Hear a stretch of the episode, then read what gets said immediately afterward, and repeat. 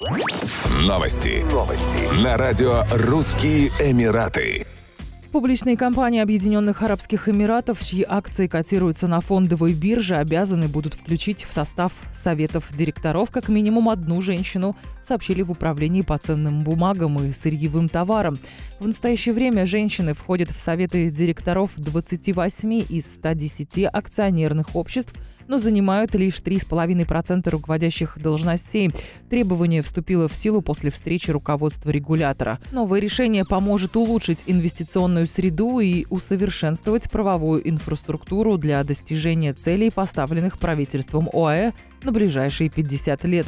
В ОАЭ самый высокий процент работающих женщин – 57,5% от общего объема всей рабочей силы – в регионе Ближнего Востока и Северной Африки, говорится в сообщении Всемирного банка. В ежегодном исследовании «Женщины, бизнес и право» рейтинг ОАЭ вырос в 2020 году до 82,5 баллов из 100 против 30 в 2019.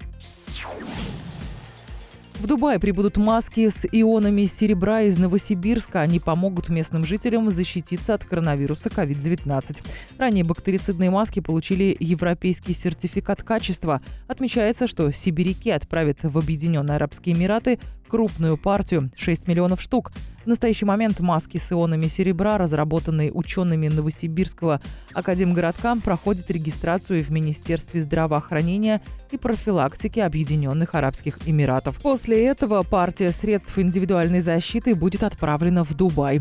Ткань с нанопокрытием серебра инактивирует 99,997% коронавируса COVID-19, попавшего на ее поверхность в течение пяти минут. Кроме того, ткани с серебряным покрытием показали всего от 3 до 5% проницаемости микроорганизмов из бактериологической группы. Это в 10 раз эффективнее обычной гигиенической марлевой или тканевой маски.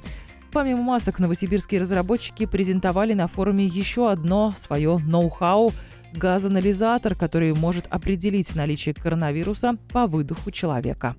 Еще больше новостей читайте на сайте RussianEmirates.com